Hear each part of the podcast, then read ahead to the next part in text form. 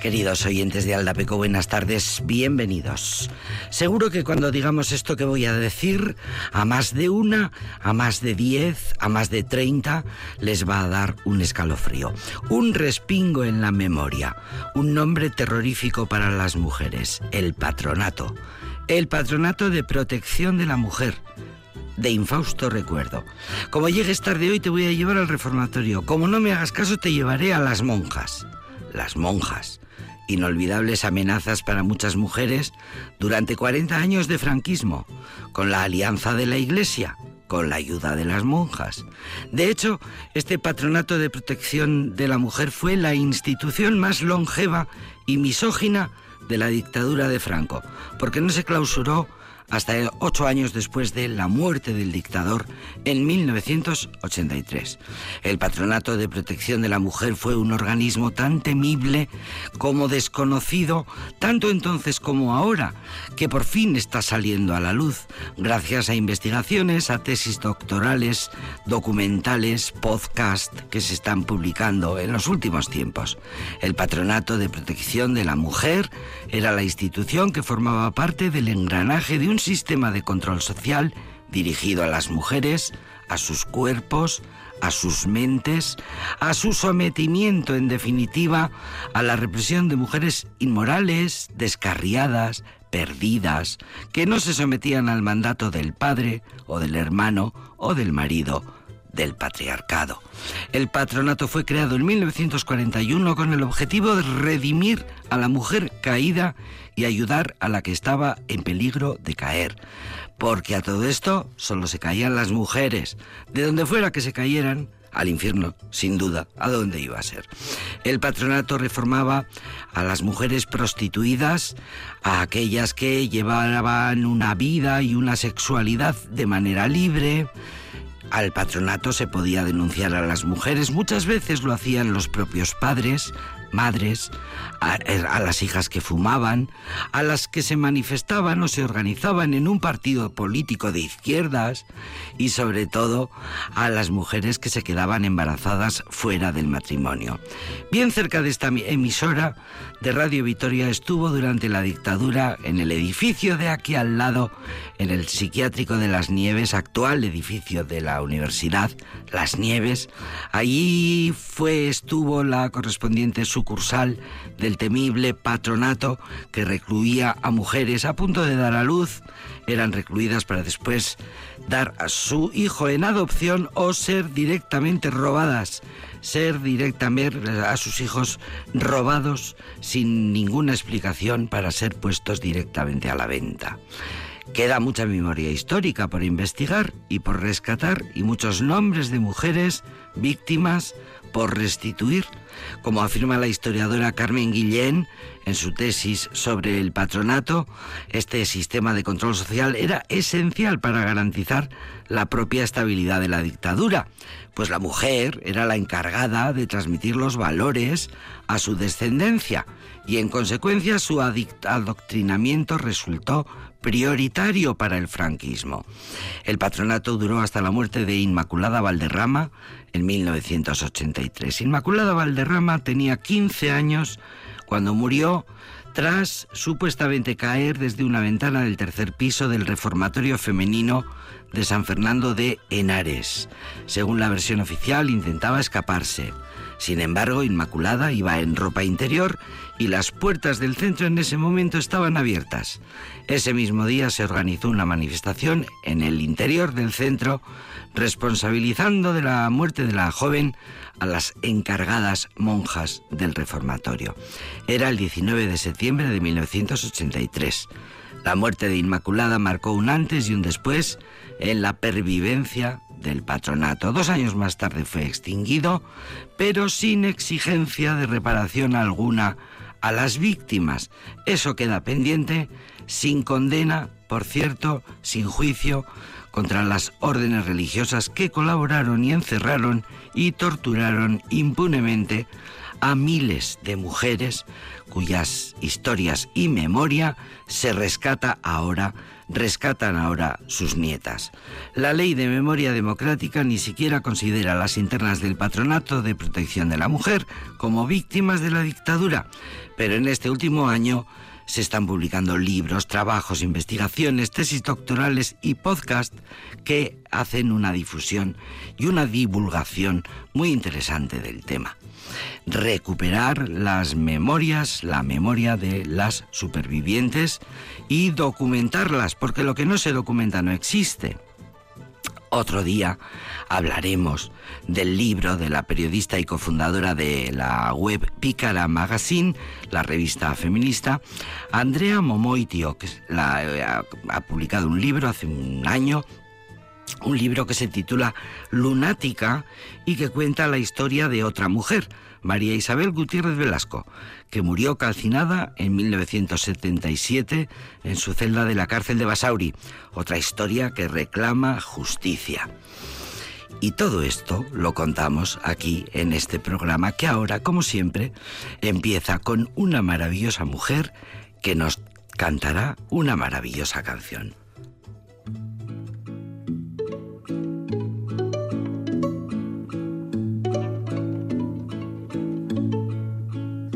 Cuando yo muera, amado mío, no cantes para mí canciones tristes Olvida falsedades del pasado. Recuerda que fueron solo sueños que tuviste. Que falsa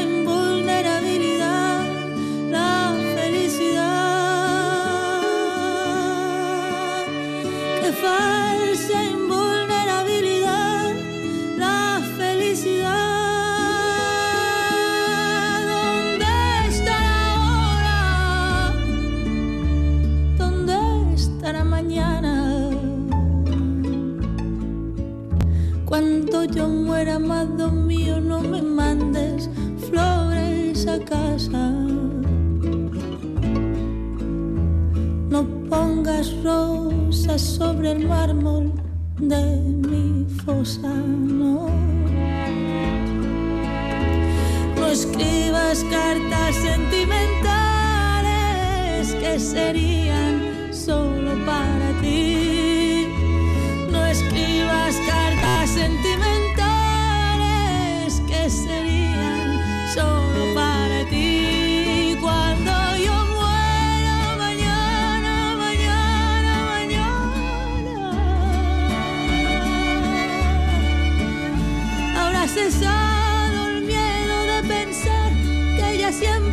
Sola. Que ya siempre estaré sola.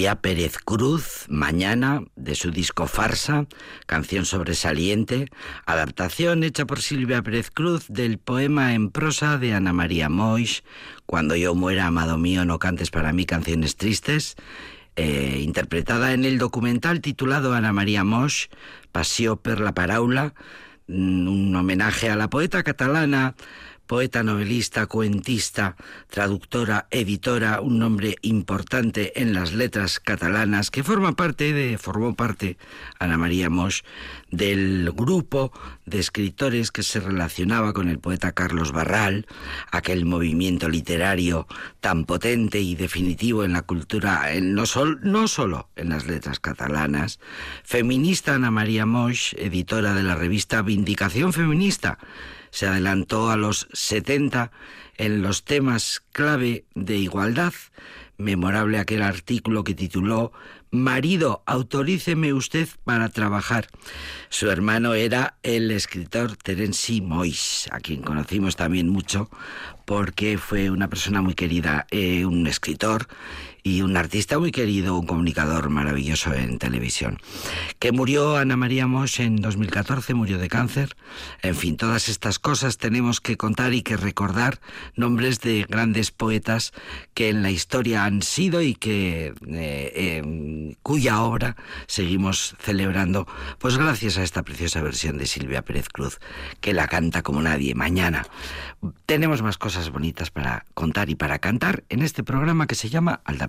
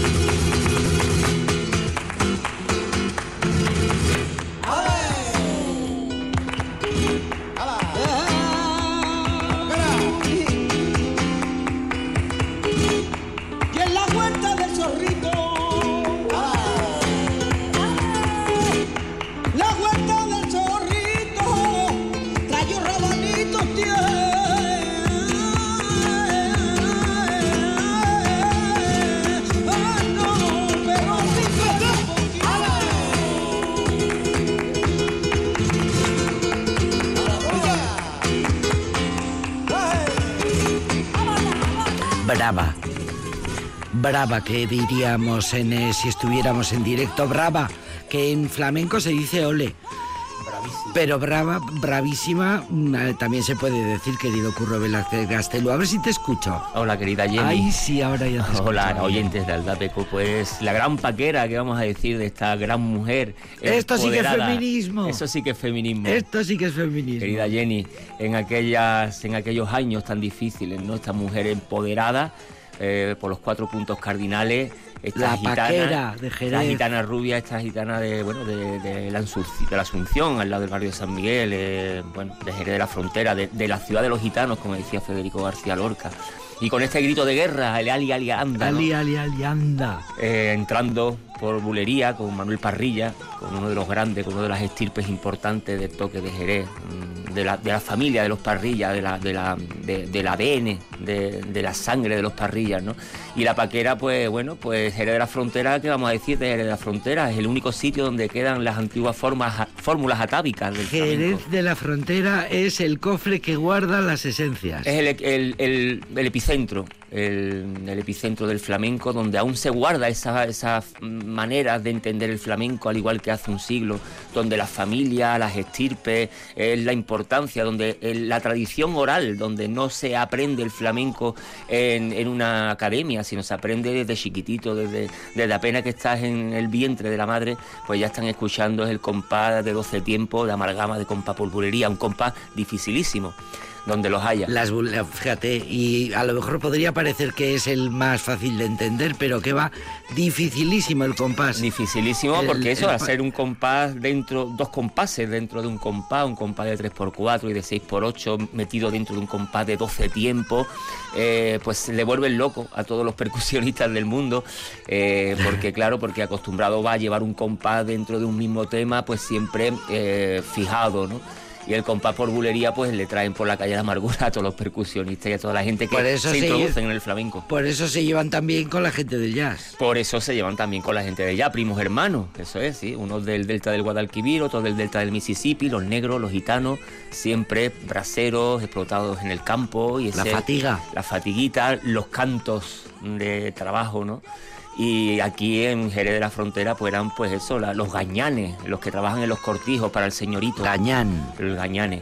Y mm, que vivían en esa etapa de, bueno, pues, pues de la etapa del garbanzo, la etapa de, la vid, la época, pues vivían arriba en el soberado de los cortijos, ¿no? Y allí todas las noches pues hacían sus fiestas por, por, por flamenco de alrededor de una candela. a los señoritos les encantaba el flamenco. A los señoritos trataban el les encantaba el les encantaba, pero lo trataban de una forma altiva, de una forma... Eso sí, eh, pero les gustaba. Pues, siempre dándole la propina. Le gustaba, pero como manera, como si fuera... Pues, diviérteme. sí, diviérteme, venga, diviérteme, venga, qué graciosito gitano este, tócame un poquito las palmas, que me diviérteme, un poquito, diviérteme. De esa manera un poquito, bueno, pues dura, ¿no? Para, para, para entonces, Eso, eso, por supuesto. Los gitanos tenían que llevar, y los flamencos, un plato de garbanzo todos los días para su casa, y era normal que tenía que pasar por el aro, ¿no? Y hoy en día, por suerte, el flamenco ya está reconocido internacionalmente y patrimonio inmaterial de la, de la humanidad. Y hoy un flamenco, pues el que más y el que menos, hoy está en Nueva York, mañana en el Festival de Londres, pasado el de Madrid, y está constantemente trabajando y eso es... Porque precisamente esta esencia del cante, esta esencia del flamenco, de, de, antes de que existiera el público, de cuando como contabas, de que es eh, la tradición oral popular, la que se vive en la casa, en, el, en, la, en el barrio, en la manzana, en la corrala, la plaza. los vecinos en la plaza. Eh, eh, antes de que el flamenco fuera un espectáculo, fuera mm. un, un, negocio, fuera eh, pues como ha pasado con el arte y pues seguirá pasando y el mercado del arte que va que va por otro lado. Pero como arte, como arte, la esencia trasciende las fronteras y convence eh, y, al mundo entero. Totalmente. De hecho, el flamenco está ya en todos los circuitos internacionales. Eso es, y además eh, siempre el flamenco de primera o sea, de, primer, de primera estancia, un flamenco hecho con el corazón, con el alma, un flamenco pues eh, que trasciende, ¿no? Un flamenco que está hecho desde la verdad, desde el corazón, desde el, desde el alma. y yo creo que ese es el flamenco que realmente en el extranjero cada vez sabe más, cada vez no le dan gato por liebre porque y había esa no, no, el, público es eh, muy exigente. Muy exigente, va buscando un flamenco. En Nueva York se sabe quién va y quién no va. Eso es. Y además también esa, esa, esa mm, bueno, de alguna forma, esa igualdad que tiene lo, el flamenco el jazz nuevamente pues el jazz es eh, del delta del Mississippi, de Nueva Orleans, pero al final hoy en día donde se escucha más flamenco es Nueva York. Y el flamenco pasa lo mismo, en la Baja Andalucía es donde nace el flamenco, eh, el Bajo Guadalquivir, pero hoy en día pues Madrid es uno de los sitios importantes donde se pueden escuchar más flamenco, porque es donde hay pues eh, más festivales, donde hay más circuitos, más ciclos, y es hoy en día pues donde cada fin de semana te puede escuchar buenísimos espectáculos de de, flamenco. Estamos escuchando bulerías, que es el palo más difícil, más, eh, como has dicho, más Sí, el más, complicado, es el más complicado a la hora eh, percutiva, si nos referimos al, tema percutivo y al llevar las palmas, ¿no? Eh, es un compás, pues, que procede de la soleá. ¿Qué arte? una figura a la que no se le presta atención, porque las famosas son las bailadoras, las cantadoras, los cantadores, mm. los bailadores y los tocadores Eso es. pero los palmeros no. Los palmeros no. Sí, ya últimamente siendo están como, cogiendo. están siendo cogiendo- como es están- sí, pieza clave. pieza clave, no solo para el compás, sino también para, para llevar esa, eh, esa cotidianidad, ese espacio para los detalles, ¿no? Para arrimar el vasito de agua al, al cantaor, para arrimarle la silla, para darle la chaqueta, para Los palmeros quitársela. cuidan Cuidan, cuidan mucho el ambiente, miman el ambiente. para que el espectáculo surja, para que la Sí. magia se produzca. Eso es. Siempre se dice, ¿no? Que Jerez, Cádiz, bueno, eh, Lebrija, Utrera, pues donde más flamenco hay por metros cuadrados, ¿no? Es uno de los sitios, la Baja Andalucía, como antes había dicho, pues esta zona importante para entender el flamenco, que es donde proceden los palos más importantes, la soleá, que es donde procede el, el- el- la bulería, es un compás de 12 tiempos, al igual que la alegría, la seguirilla, son compases de 12, de 12 tiempos y eh, ahí es precisamente en esa zona donde, donde, donde procede. Hay bulerías de Jerez, bulerías de Cádiz, bulerías de Lebrija, bulería entendiéndolo al estilo de al estilo extremeño. Entonces hay muchos estilos de bulería, pero sí es cierto que la bulería de Jerez es la que se lleva la palma en cuestión de, de, de donde gusta más, ¿no? Mm, mm.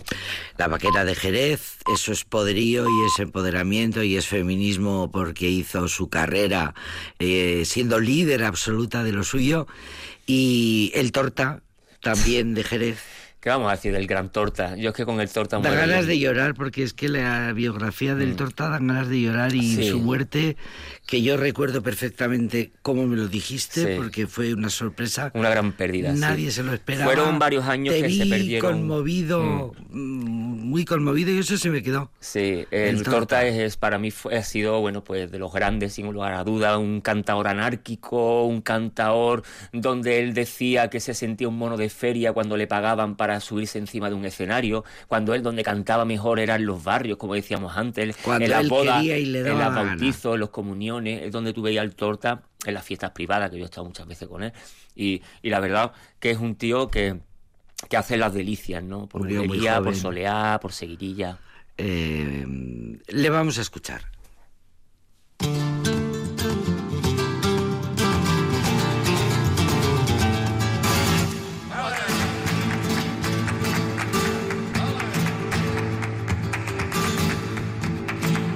Abrázame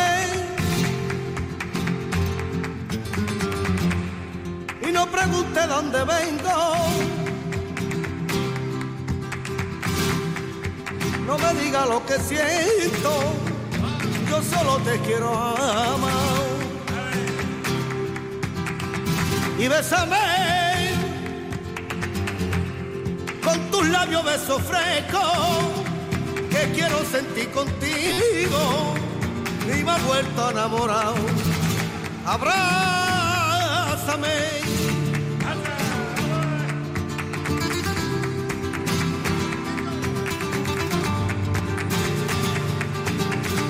Y abrázame.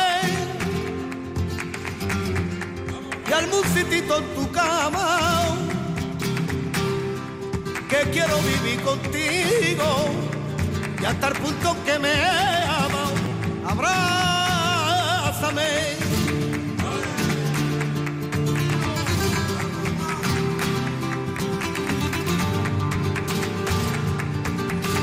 Y abrázame. Métete dentro de mí. Que yo voy a gozar en tu entraña. Así mi cuerpo se sentirá feliz. Como la espuma del agua. Por bulerías, el torta. Abrázame, búscalo, que lo tienes en internet y es una gozada verle, verle y oírle y escucharle. Y se murió un 31 de diciembre de 2014, Ahí es nada, sí. el último día del año. Ahí es Nadie nada, se lo esperaba. Sí, este hombre pues llevaba una vida pues bastante, bueno, pues bastante Libre, muy libre, muy libre. y él pues no entendía de, perdón, de los cánones establecidos Y él muchas veces, pues bueno, pues, pues eh, le contrataban, tenía buenos contratos, pero a veces pues él no, no, no, no, no quería, que decía que yo no, ¿por qué voy a tocar a las 8 de la Si tarde no me apetece. en el Teatro Cervantes de Sevilla si es que no me apetece? Aunque me den lo que me No den. lo siento, yo no lo solo- siento. Sí, pero sí, después lo llamabas tú para un cumpleaños, para todo. Ese es el gran sufrimiento de todos los artistas, que tienen la obligación de estar eh, bien cuando hay que salir al, al escenario, estés como estés. Sí, igual su profesión, la verdad es que está bien pagado, pero bueno, eh, es, eh, lo tiene que poco a poco lo tiene que ir digiriendo sabiendo que esa El fecha... Tortas se resistía. Pero era, bueno, pues era tan libertario, era tan el corazón libertario que, que yo que la verdad es que muero con, con, con Juan Moneo Lara el Torta. Juan Moneo Lara, que tenía 60 años nada más. Sí, además de, la familia de los Pacotes, de los Mora, de los Moneo, perdona, de- de la familia del barrio de San Miguel, con donde se entiende esta bulería tan particular en, en detrimento, bueno, en frente a las bulerías del barrio de Santiago, ¿no? que son los dos barrios flamencos por antonomasia, esas dos columnas importantes de Jerez, el barrio de Santiago y el barrio de San Miguel. Y esta bulería que hemos escuchado, pues bueno, pues una bulería más al estilo del barrio de San Miguel, una bulería más pausada, una bulería más Estamos papuchada. hablando de flamencología, ¿eh? estamos distinguiendo bulerías por barrios. Eso es. Del mismo, Del mismo- de la misma- pueblo, del mismo pueblo, de, sí. de- de Jerez de la Frontera. Eso es. Y son dos distintas fórmulas de entender pues, pues la bulería, ¿no? Esas bulerías de Santiago, pues más aleosas, pues, pues más al compás. Y estas bulerías de- del- del barrio de San Miguel, que bueno, que es de donde era también Lola Flores, la paquera, que antes habíamos escuchado, pues, pues era esta Era de ahí, eh, Lola Flores. Sí, ahí ya te digo, ahí pegas una pata a una piedra y te salen cuatro artistas. Es verdad. Eh, bulerías hoy en Aldapeco. Eh, Moraito Moradito. tiene otro... Nos vamos para el barrio Santiago. Y y ahora nos, nos vamos a otro barrio. pero Un tocador, un tocador. Un este caso. tocador, un tocador es verdad, sí, un guitarrista, un tocador al que vamos a escuchar, Moraito. Eh, seguimos por bulerías.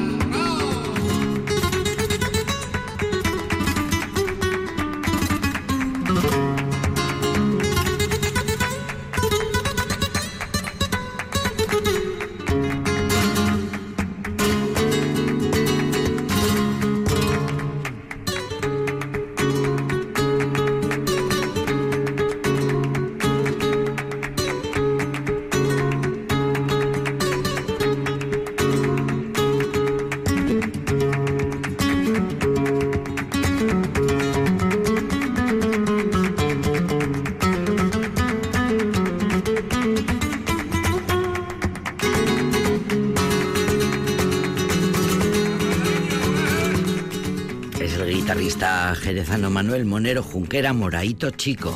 Eso es, y la introducción típica de, de los morados, ¿no? Que vamos a decir de los morados. Antes habíamos escuchado los parrillas. Saga también. Saga, estirpe. Estirpe, Antes habíamos escuchado los parrillas, tocar con, con la, con, con la paquera de Jerez. Y ahora estamos escuchando esa introducción tan mítica de, de, de Morao.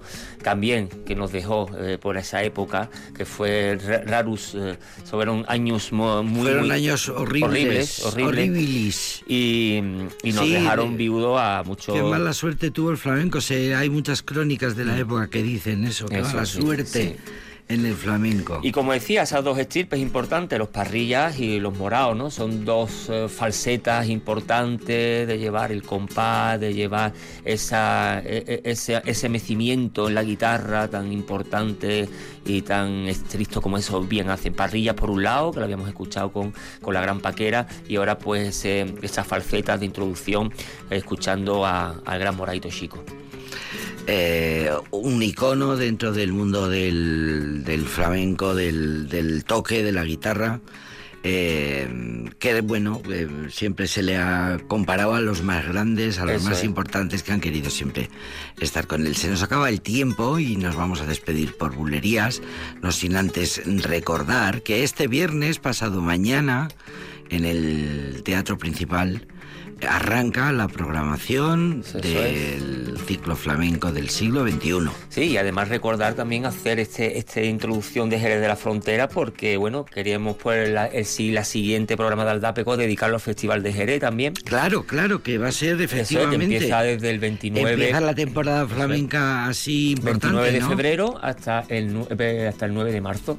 Eh, entonces, bueno, a ver si podemos eh, hablar con algunos de los, de los organizadores, si no nosotros presentamos. Cosa que hemos conseguido Pero sí, siempre. siempre lo hemos conseguido. Curro, siempre, lo consigues. sí. Siempre lo consigues. Pero bueno, también eh, es importante que escuchen también lo- los artistas que van y al Festival de Jerez, que es uno de los festivales más importantes sin lugar a dudas, junto a la Bienal de Sevilla, Suma Flamenca, etcétera, etcétera.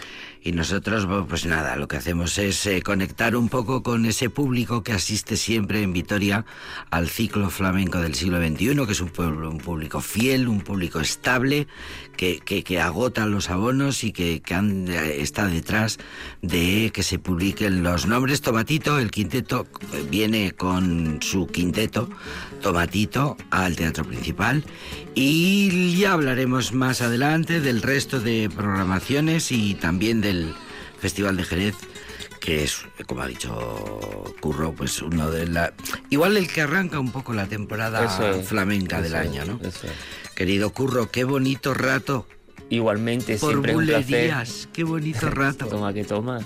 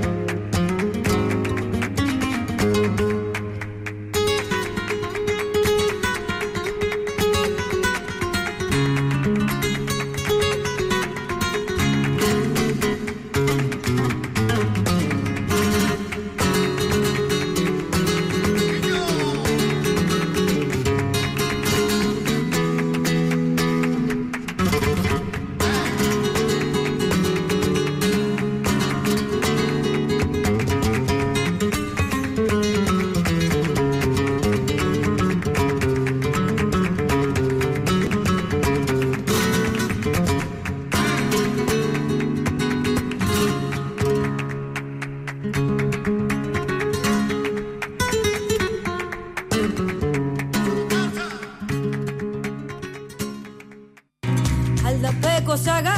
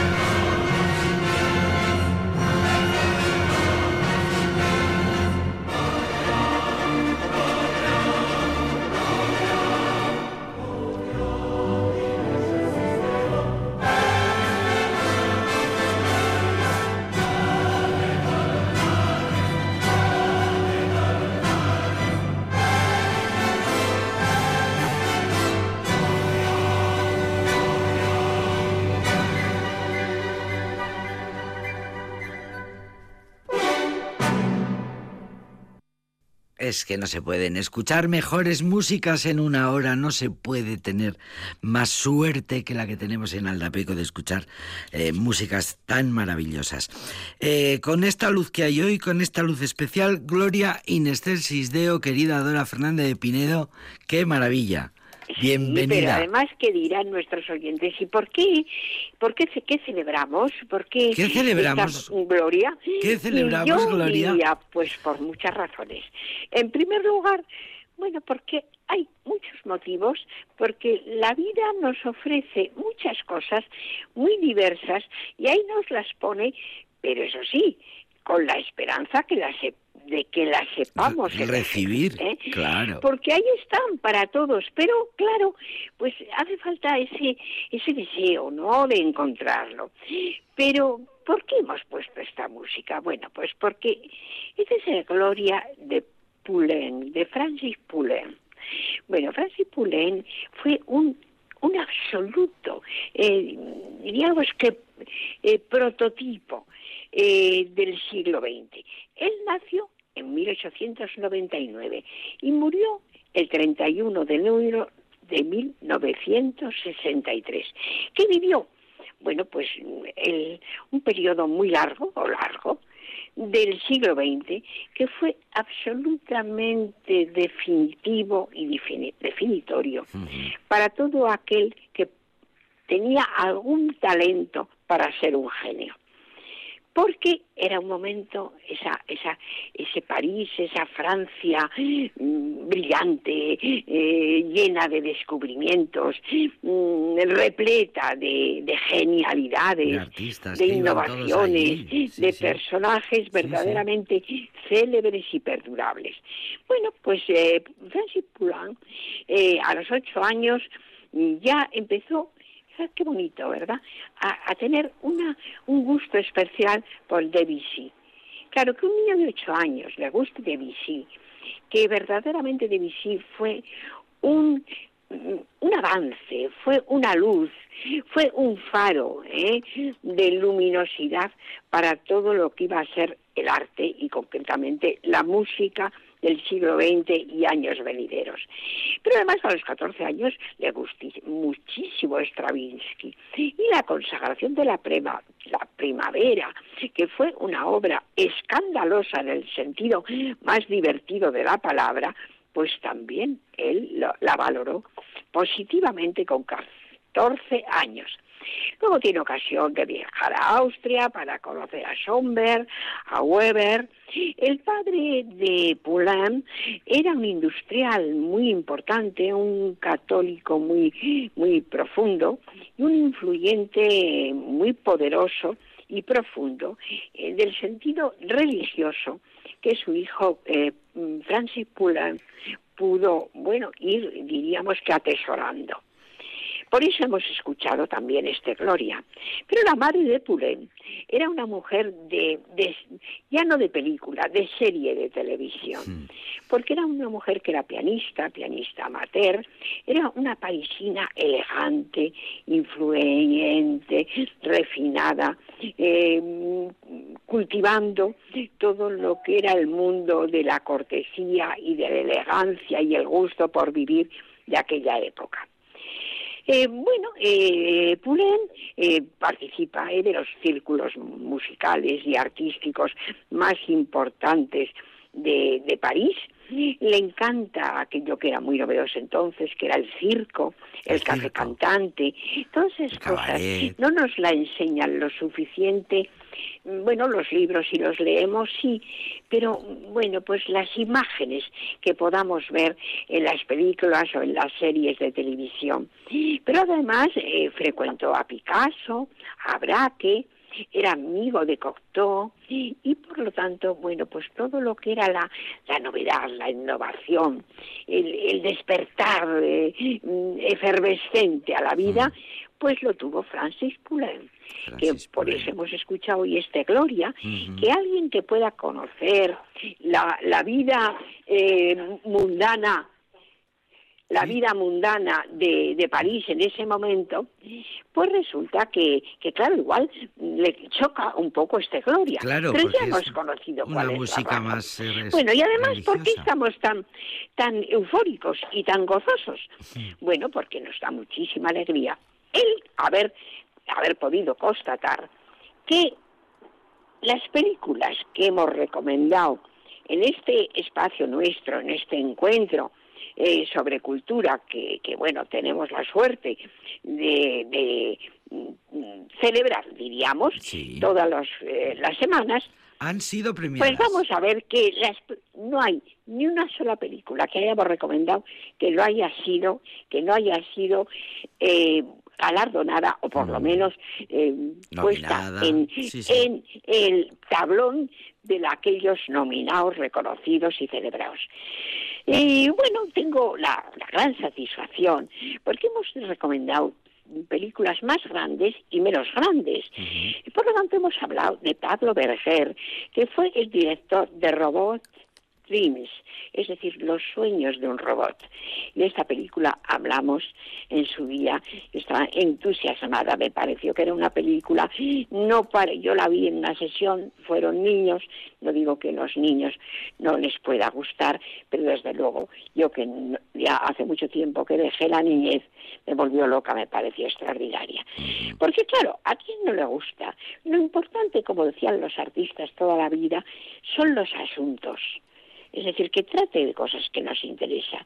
Eh, ¿a quién no le interesa el concepto de amistad, de encuentro, de fidelidad, de encuentro y de desencuentro, de los riesgos que la vida nos pone para romper o, bueno, fracturar esos, esos, esos vínculos afectivos y de amistad?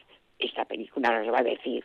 Hemos visto Oppenheimer, ¿a quién no le importa? Eh, bueno, toda la historia de la bomba atómica, los desastres de la humanidad, eh, los asesinos de la luna, ¿a quién no le importa el abuso de unos pueblos y de unos, de unos sectores poderosos en contra de los más necesitados, de las personas con menos recursos y más elementales desde el punto de vista eh, pues sociológico?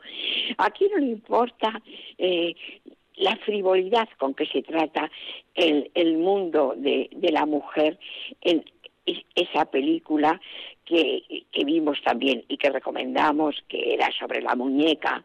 ¿A qué no le importa? Eh, la gran película de la que hemos hablado hace poco, La Tobía de una caída, donde, bueno, yo la tuve que ver, la quise ver dos veces, y entonces la segunda vez mm, mm, comprendí que cuando se está en el cine con atención y con el alma puesta en la cabeza en lo que estamos viendo y que una película tiene la capacidad de hacerte partícipe, que tú también hagas esa película, resulta que sales de esa de la segunda visión viendo cosas que no has visto en la primera claro. y con unos criterios, y una siempre, claro. evaluación que no ha- claro, claro. Eh, bueno, qué duda cabe de que, que, que, bueno, pues ahora- yo ayer vi otra que es la, bueno, pues la eh, zona de interés, que hablaremos la semana que viene de ella, Zona de interés. y, sí. y hablaremos. Pero hoy vamos a vamos a hablar. Tenemos pues unos minutitos que los vamos a aprovechar porque yo creo que tenemos seis, seis minutos para hablar de una película absolutamente conmovedora. Esta se titula Perfect Days, es decir, días perfectos. ¿Y de qué nos va a hablar?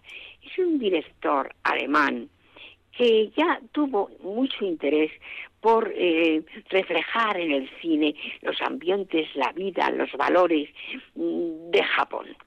Y por lo tanto tiene una historia que no voy a, enumerar en este momento sobre películas que él ha hecho eh, y que ha participado. El otro día vi yo, interpretada por él, una película que era Historia de una geisa, que desde luego me pareció para tiempo aparte para comentar. Mm. Y después de esas experiencias que él tuvo con los ambientes y con los mundos de Japón, ahora se dedica a una película que es Perfect Days. ¿Por qué elige este tema que nos va a, so- bueno, a sorprender? ¿eh? A sorprender. Y es como una persona llega a comprender que perfectos días para él, una vida deseable, conlleva un trabajo que es limpiar aseos públicos en la ciudad de Tokio. Que nos pueden decir, alguien que salía conmigo del cine dice, qué raro, ¿verdad? Que hayan buscado este este que haces, Este- este, este- diríamos que esta puesto de profesión, trabajo, pero sí. claro, ese es el Esa mérito del director, claro. que haya buscado eso. Primero, porque le, conmo- le sorprendieron la perfección de los aseos públicos de Tokio. Eh, ese fue, diríamos que bueno, iba, iba a hacer como una especie de reportaje ¿eh? de cómo eran esos aseos públicos, y entonces de él ahí, esa imaginación y esa creatividad dio lugar a una película, en la que un hombre, un personaje, un japonés, que además es un actor japonés mm, muy, muy conocido, Conocido, sí. y muy valorado, pues resulta se va a dedicar, efectivamente, su dedicación es a limpiar los aseos públicos. Pero la gran lección del cine y de la vida es que él cuando se levanta por la mañana de una vivienda que tiene muy elemental, mínima, pero sin embargo que, mm, bueno, pues recoge eh, eso que diríamos pa- un, un buen ambiente para vivir, un lugar pequeño donde le entra la luz, donde él tiene muy pocas cosas, que además la recoge enseguida, no es más que un futón Mm. que recoge, lo dobla y ya, ya tiene hecha la cama. A continuación, él se prepara para su trabajo. Y cuando sale de su, de su casita, de su casa muy humilde, en una zona, pues en fin, muy humilde de, de Tokio, él mira al cielo y sonríe. Es decir, está sonriendo al día. Y, en- y ese día él va a hacer un trabajo, y un trabajo bien hecho, eh, que le va a complacer, que le va a sacar todos los frutos, toda la, todos los beneficios que puede tener un trabajo bien hecho, el trabajo bien hecho. Claro que también la película nos va a ofrecer algo muy importante, y es que esta persona no es un hombre elemental, no es una persona inculta. Él nos va a demostrar qué música le gusta, cómo está absolutamente al día de, bueno, de, de la evolución musical de ese momento, cómo de lo- la lectura, fomenta la lectura, se le ve dónde va a comprar libros, cómo se relaciona con el librero, y además esas cassettes que que él usa, que, bueno, empiezan a ser otra vez eh, elemento, diríamos que de coleccionismo, y la música que él escucha, pero sobre todo eh, su modo de pasar el día, cómo alterna con orden, con limpieza, con, mm, con sosiego, todas las cosas del día, desde el, el deber del trabajo hasta el placer de los lujos que él se permite y que se los permite de una manera absolutamente eh, sencilla y al mismo tiempo absolutamente inteligente. Eh, vamos a ver también las relaciones que establece con sus iguales y esto nos va a encantar, nos va a encantar porque es un hombre tierno, es un hombre generoso, es un hombre desprendido, pero sin embargo él sabe lo que quiere, lo que puede, lo que quiere permitir y lo que debe permitir. Todo eso, bueno, mostrándonos al mismo tiempo unas panorámicas de Tokio verdaderamente sobrecogedoras, una luz, una, una apreciación de lo que son las pequeñas cosas, de la plantita, de la hierbecilla que él coge del el parque donde toma su almuerzo, que se lo lleva ya desde casa en un paquetito, y que luego lo pone cuidadosamente junto a su cama en un jarroncito para ver todos los días cómo, cómo revive y cómo vive. Qué Esta historia, es una qué película. historia más bonita. Preciosa. Qué historia más bonita. Preciosa, preciosa. Perfect Days. Perfect que nadie Days. piense que es una película lenta, que es una película... Bueno, no. Si lo que importan son los asuntos. Que nos hablen de cosas que nos emocionan, que nos llegan, que nos... Bueno, que, que nos retienen anímicamente, estéticamente, culturalmente, históricamente, que no nos hablen de lo cotidiano, de lo que ya vemos en el día a día y que no nos gusta ni nos interesa. Días Perfectos, la película que hoy ha traído Dora Fernández y Pinedo a Aldapeco. Qué historia más bonita, querida Dora. Gloria in excelsis Deo. Gracias.